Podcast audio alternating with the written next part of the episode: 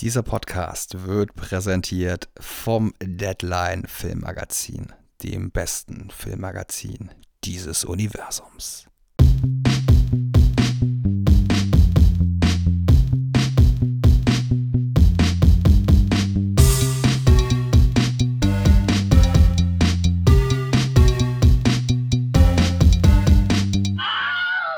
Herzlich willkommen zur sechsten Episode Schauplatz. Heute auf einem kleinen Nebenschauplatz, quasi die literarische Folge, denn es geht um ein Buch heute. Einer der Schreiber von meinen Kooperationspartnern beim Deadline Filmmagazin hat nämlich ein solches geschrieben, das gespickt ist mit Filmreferenzen. Den zeitlichen Rahmen der Handlung bilden die ersten vier Wochen des Lockdowns, als wir Filmnerds vielleicht noch zu düster romantische Vorstellungen einer dystopischen Endzeitapokalypse hatten. Dass es im Endeffekt dann doch eher um so profane Dinge wie den Klopapier-Nachschub ging, anstatt um Taktiken des Überlebens durch gezieltes Töten von Zombieherden, konnte niemand ahnen.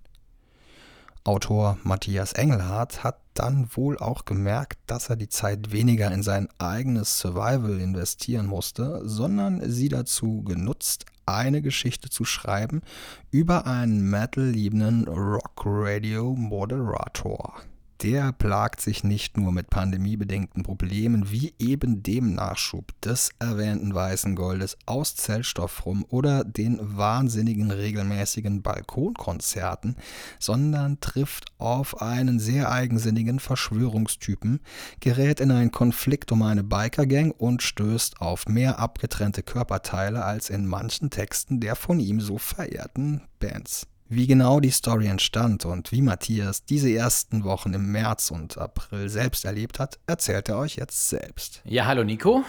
Hallo liebe Schauplatzhörer. Ähm, ja, mit einem Jahr Abstand muss ich jetzt selbst überlegen, wie das mit der Story genau losgegangen ist. Ähm, tatsächlich habe ich die erste Zeile am 21. März 2020 in meinen PC gehackt. Also an dem Tag, an dem es mit dem ersten Lockdown losgegangen ist. Ihr erinnert euch, das war noch die Zeit voller Unsicherheit. Ist Corona wieder nur so ein Medienhype oder wirklich gefährlich? Wo kaufe ich denn jetzt ein? Ja, und was mache ich mit den Kindern zu Hause? Wie lange dauert das alles mit dem Lockdown und diesem Corona? Und für viele hat ja damals schon die Sorge im Raum gestanden, werden die Anti-Corona-Maßnahmen meine berufliche Existenz bedrohen? Und dann natürlich diese Dauerbeballung in sämtlichen Medien ja, genau deswegen habe ich Lockdown, Lockdown geschrieben, als Ausbruch aus diesem Wahnsinn. Und deshalb haben so zwei Dinge von Anfang an für mich festgestanden. Erstens, es musste eine böse Satire werden, die mit allen Strömungen gleichermaßen abrechnet. Ich wollte lachen. Und zweitens, es musste ein Handlungsstrang rein, der nichts mit Corona zu tun hat. Ablenkung haben wir schließlich auch mal bitter nötig. Ja, und deshalb die Thriller-Story mit der Biker Gang. Okay, und was waren beim Schreiben deine liebsten Inspirationsquellen? Der Corona-Alltag. Ich habe alles, was ich tagtäglich erlebt und beobachtet habe, aufgesogen wie ein Schwamm und dann in diesen Roman kanalisiert. Ein Schlüsselerlebnis kann ich da erzählen. Und zwar, ich spende regelmäßig Blutplasma. Ich liege also da, Kanüle im Arm und über mir hängt so ein Fernseher. Und da läuft natürlich ein Nachrichtensender. Und zwar einer von denen mit diesen News-Tickern am unteren Bildrand. Äh, ihr wisst schon. Jedenfalls steht da plötzlich die Meldung, Corona-Patienten klagen über trockenen Husten. Ja, und danach habe ich drei Tage lang trocken gehustet. Ich habe überhaupt nichts gehabt. Und da habe ich am eigenen Leib gespürt, wie kirre einen diese Dauerberichterstattung macht. Und das war so ein Effekt, der musste natürlich rein ins Buch. Ah, okay, verstehe. Und so ist dann also auch die Idee zum Newsticker entstanden. Der läuft am unteren Seitenrand durch deinen kompletten Roman. Genau. Es sind über 300 Meldungen und die stammen tatsächlich alle aus den Monaten März und April 2020. Da sind sehr kuriose Dinge dabei, aber auch echt bedrückende. Hast du denn ein paar Beispiele? Ja, sehr abgefahren sind so Meldungen wie Impfgegner sagen Großdemo ab wegen Corona. Oder Mann leckt Fahrkartenautomat und U-Bahn-Haltegriffe ab. Er filmt seine Corona-Challenge fürs Internet. Eine meiner Lieblingsmeldungen ist, Spaziergangsforscher sagt, Spaziergehtrend hält auch nach der Corona-Krise an. Das kannst du dir nicht ausdenken, sowas. Aber natürlich schnürte der Ticker auch ein ums andere Mal die Kehle zu, spätestens immer dann, wenn ja die steigenden Todeszahlen in aller Welt drin auftauchen. Kleines Anekdötchen von mir, der äh, Mann, der die äh, Automaten abgeleckt hat. Das ist äh, Felix Krull und den kennt man vielleicht durch seine ähm, Jackass-artigen Instagram-Aktionen. Mittlerweile bereut er auch diese ganze Corona-Sache. Und ähm, ja, ich hatte ihn kurze Zeit vorher, so ein paar Monate vorher, bei einem Meet and Greet getroffen und es war eigentlich ein, eine sehr nette Person. Das wollte ich mal kurz anmerken. Matthias, mit dem Ticker machst du die globale Perspektive auf. In der Haupthandlung folgt der Leser einer einzelnen Person durch ihren Corona-Alltag. Der Ticker gibt dir die Möglichkeit gleichzeitig zu zeigen, was Corona für die Welt im Großen bedeutet. Das war der Gedanke, ja. Wie ging es dir eigentlich beim Lesen dieses Tickers auf jeder einzelnen Buchseite? Für mich war dieser Newsticker mit den Schlagzeilen definitiv ein Element, das dazu beigetragen hat, die Atmosphäre deines Romans zu verdichten, in der man zum Teil abstruse und skurrile Geschichten nochmal zurück ins Gedächtnis gerufen bekommen konnte, aber eben auch diese diffuse, furchteinflößende Gesamtweltsituation. Okay, interessant. Äh, für mich war er ehrlich gesagt so ein bisschen Therapie auf einmal haben mich diese Meldungen gar nicht mehr so verrückt gemacht, sondern ich habe mich fast schon gefreut. Yeah, das muss in mein Buch wieder eine Seite gefüllt. Das Schreiben hat mir also geholfen, auch mal gesunden Abstand zu all dem Wahnsinn zu gewinnen.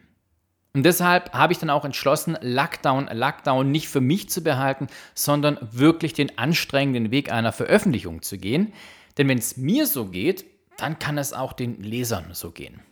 Und Lachen hat immer schon geholfen, herausfordernde Zeiten durchzustehen. Beim Lesen habe ich mich natürlich an viele Filme erinnert gefühlt und was für mich die Qualität dieses Buchs ausmacht, ist, dass man sich selbst ein bisschen wie in einen dieser Filme reinversetzt fühlt. Es eignet sich also auch perfekt für eine Verfilmung. Wer wäre deine Traumwahl für die Regie und wer würde die Hauptrolle des Michael Ritter übernehmen in der deutschen Fassung und dann vielleicht auch in einem internationalen Remake? Puh, da habe ich noch nie drüber nachgedacht.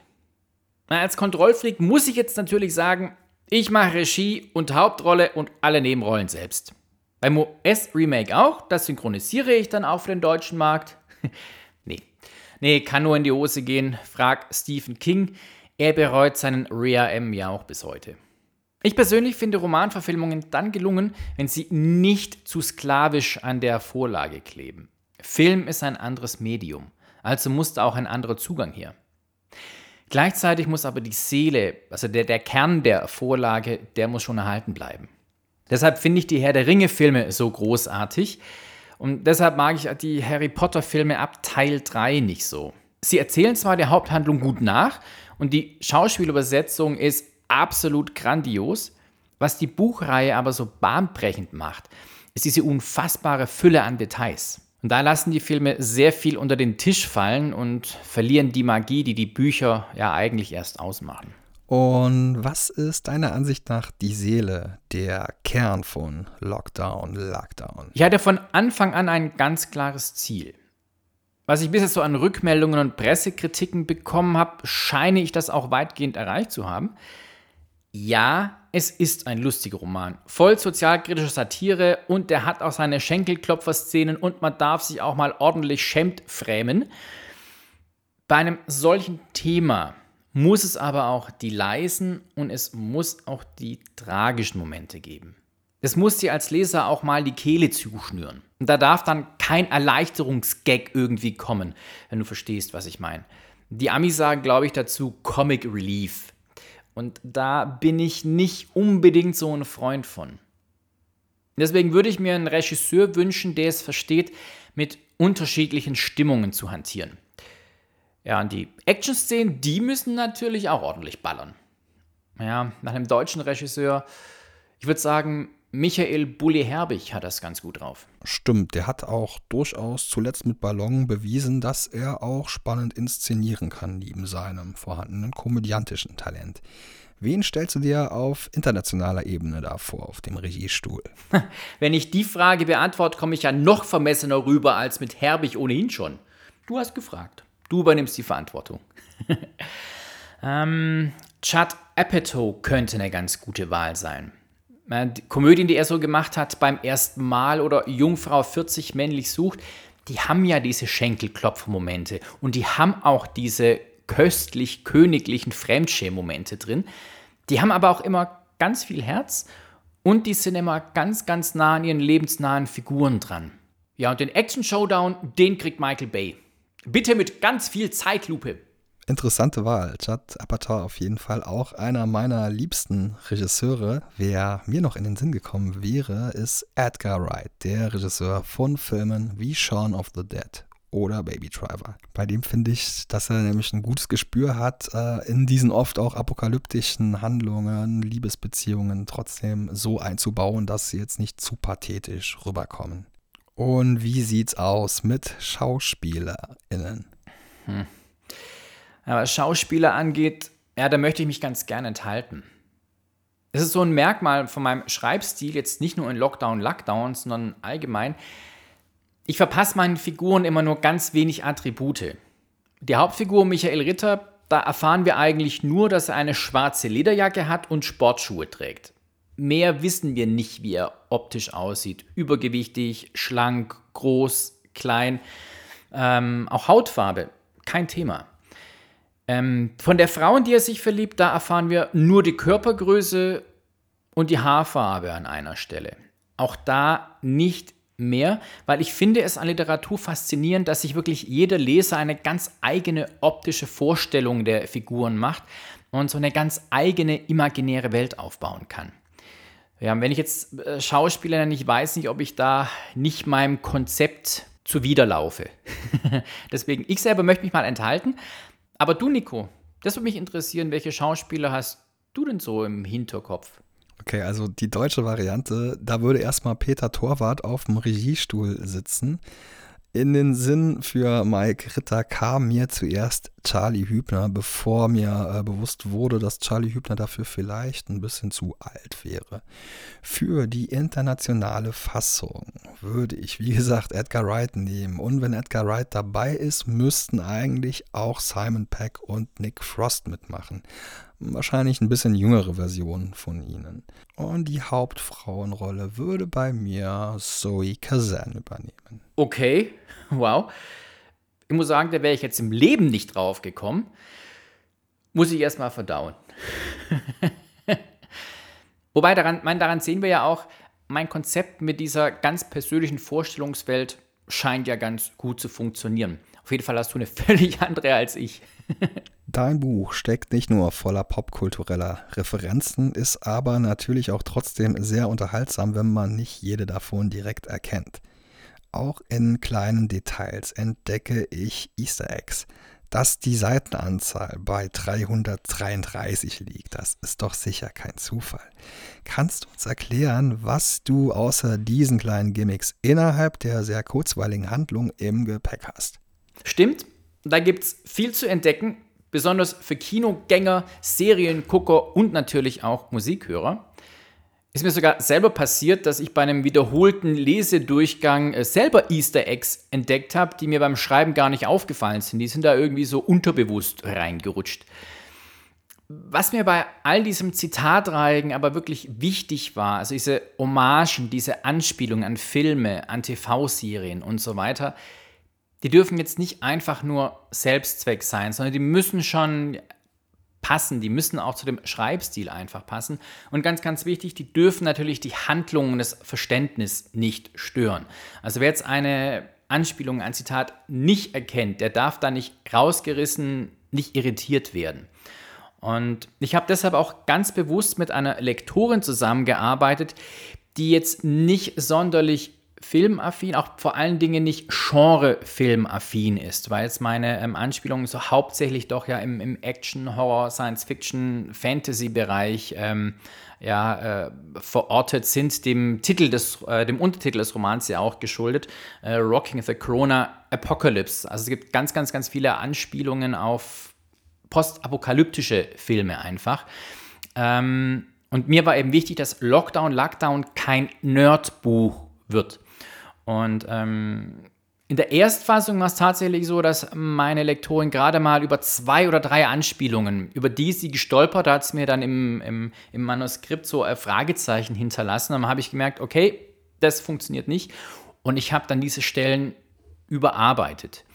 Ähm, was aber umgekehrt auch wieder passiert ist, ich weiß noch, da hat sie mich mal an, angerufen, ganz begeistert angerufen, weil es sind auch, ja, sie hat einen Fußballer-Gag drin erkannt, was wirklich auch eine versteckte Anspielung war, also gar nicht so übertrieben offensichtlich, wobei, naja, doch, es ist schon offensichtlich. also, äh, wer sich so ein bisschen mit dem FC Bayern München äh, beschäftigt, der hat auf jeden Fall die, ähm, der stolpert da auf jeden Fall nicht drüber, der erkennt es auf jeden Fall. Und sie fand diesen Gag so super lustig, dass sie mich gleich anrufen musste und mir das sagen, hey, sie hat hier diese Anspielung erkannt. Und das ist genau das, wie ich mein Buch haben wollte. Also wer eine Anspielung entdeckt, der freut sich. Und man ist ja auch immer stolz drauf, wenn man so eine Anspielung ähm, erkennt, weil dann ist man ja gleich, hat man ja gleichzeitig so seine eigene ähm, Gebildetheit unter Beweis gestellt. Wer jetzt aber so eine Anspielung nicht erkennt, der liest einfach drüber weg, weiß gar nicht, dass da irgendwas war und erkennt dann dafür wieder eine, eine andere Stelle und kann da drüber lachen. Wer jetzt vielleicht nicht filmaffin ist, er erkennt die äh, Fußball-Gags. Äh, Wer jetzt nicht so Rockmusikmäßig drin ist, der hat ganz, ganz viele äh, Bücher, Gedichte, Romane und so weiter, auf die ich verweise. Also ja, ist schon für jeden was drin die Auflösung, welche Filme und TV-Serien zitiert werden, immerhin um die 50 Stück, findet man ja auch hinten im Buch im Bonusmaterial. Ähm, es gibt auch einen Link zu einer Spotify-List und das sind fast alle Songs vereint, die im Roman auch eine Rolle spielen und die im Roman auch zu hören sind. Äh, sechseinhalb Stunden dauert diese Playlist und wilder da ganz wild durch die unterschiedlichsten, abwechslungsreichsten Musikgenres. Ich würde sogar behaupten, es ist die einzige Playlist der Welt, äh, in der auf Helene Fischer Slayer folgt. ähm, ansonsten, was gibt es in meinem Bonusmaterial noch? Also es gibt äh, zwei Glossare. Ähm, einmal mit Fachbegriffen aus der Radiowelt und einmal geht es tatsächlich um die Fachbegriffe innerhalb von Motorradgangs. Denn beides spielt natürlich auch im, in der Handlung eine, eine Rolle. Und ich wollte da die Leute noch ein bisschen tiefer eintauchen lassen. Und es gibt auch äh, statistische Zahlen zu Corona. Und äh, ja, äh, für alle, denen jetzt dieser Podcast hier zu kurz ist oder die ja noch einfach äh, mehr schlaue Fragen von mir beantwortet sehen wollen, ähm, es gibt auch noch ein Interview von mir äh, in Unterstützung äh, ist es geführt worden vom Deadline Filmmagazin. Ja, warum habe ich dieses ganze Bonusmaterial noch hinten rangehauen? Ich hätte es mir ja eigentlich, ich hätte mir die ganze Arbeit ja eigentlich auch sparen können.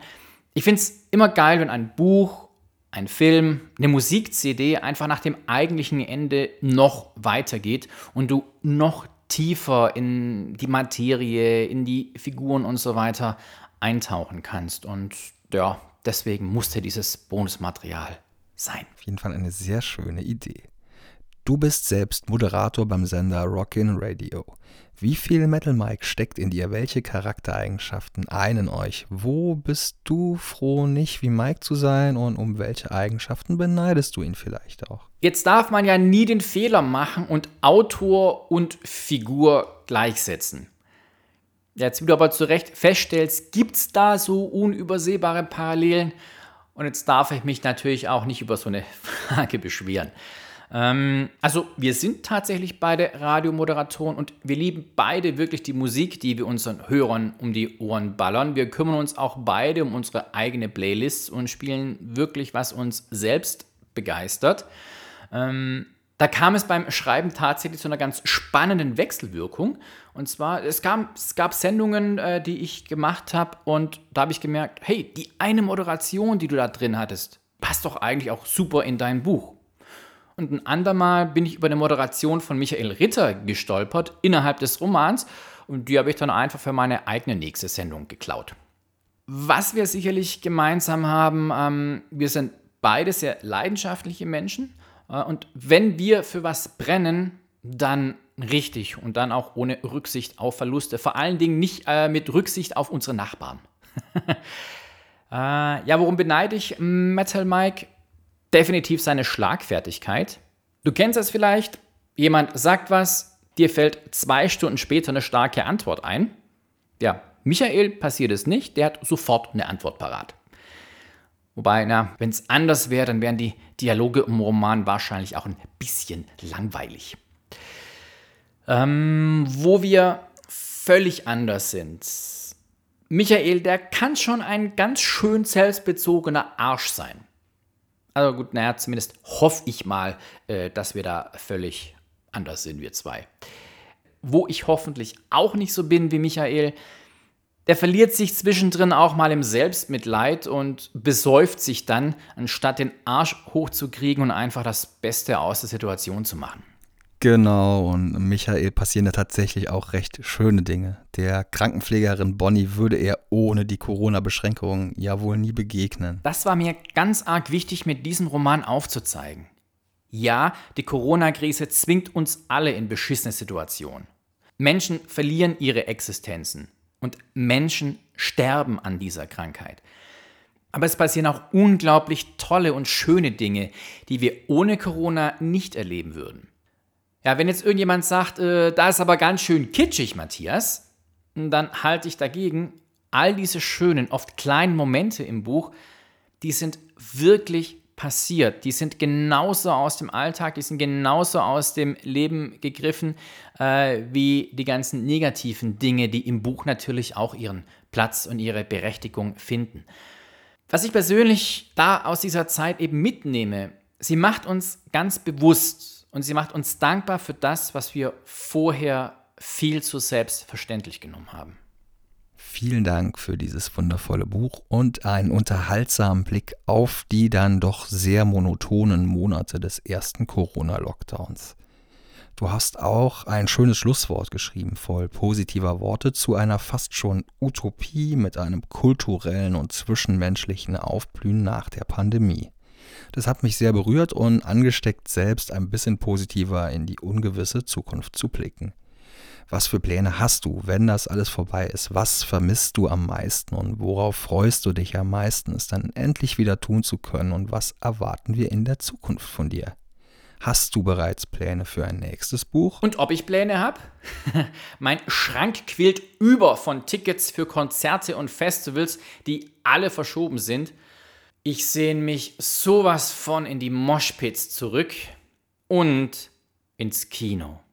Ich hoffe einfach mal, dass die Kinos die ganzen Filme, die die Verleiher an die Streamingdienste abgeschoben, nachträglich doch noch ins Programm nehmen. Äh, ein Film wie Soul von Pixar, den will ich in groß. Den will ich mit Dolby Atmos und den will ich in 3D erleben. Ich habe dann also viel nachzuholen und komme wohl erstmal nicht zum Buchschreiben. Wobei, ähm, ein, zwei Ideen, was ich anfangen könnte, was ich machen könnte in der Richtung, ähm, habe ich tatsächlich schon. Da bin ich gespannt, was uns in der Zukunft noch von dir erwartet. Und in Bezug auf Konzerte und Festivaltickets geht es mir natürlich genauso. Und ins Kino sehne ich mich zurück wie wohl kaum jemand sonst, alleine, um mal wieder einen geregelten Arbeitsalltag haben zu können. Lockdown, Lockdown von Matthias Engelhardt ist vor kurzem erschienen und nicht nur für Metalhörer und Genrefilmgucker ein spannendes Lesevergnügen und ein witziger Blick auf die für uns alle doch sehr seltsame Zeit. Liebe Nico, danke, dass ich bei dir zu Gast sein durfte. Deine Fragen haben mir echt Spaß gemacht und ich finde es richtig toll und faszinierend zu erleben, wie tief sich andere Leute, in dem Fall du, mit meinem Geschreibsel befassen. Und dann baust du auch noch einen ganzen Podcast drumherum. Sehr cool. Sehr, sehr gerne. Die Freude war ganz auf meiner Seite und recht herzlichen Dank und hoffentlich bis bald, lieber Matthias. Und allen viel Spaß beim Lesen. Viel Spaß beim Lesen. Und auch vielen lieben Dank, liebe HörerInnen. Ihr wisst, ihr könnt den Podcast unterstützen, indem ihr ihm folgt, ihn abonniert, ihm bei Apple Podcasts Bewertungen schreibt und ihr könnt mir gerne Feedback hinterlassen bei Schauplatz Podcast bei Instagram. Ich freue mich sehr, wenn ihr beim nächsten Mal wieder einschaltet und eine kleine Ankündigung noch. Die große Musikfilmrevue wird in ein paar Wochen fortgesetzt. Es wird einen dritten Teil geben und als Gäste habe ich schon ein paar Leute engagieren können, über die ich mich wirklich sehr, sehr freue. Der Podcast Ich hab dich trotzdem lieb ist dabei. Das sind Andreas Loff, den man auch von dem wundervollen Podcast Das Ziel ist im Weg kennen könnte. Und Olli P., von dem ihr bestimmt auch schon mal gehört haben solltet. Außerdem Mille von Creator. Yes, sehr geil. Alles Liebe, macht's gut.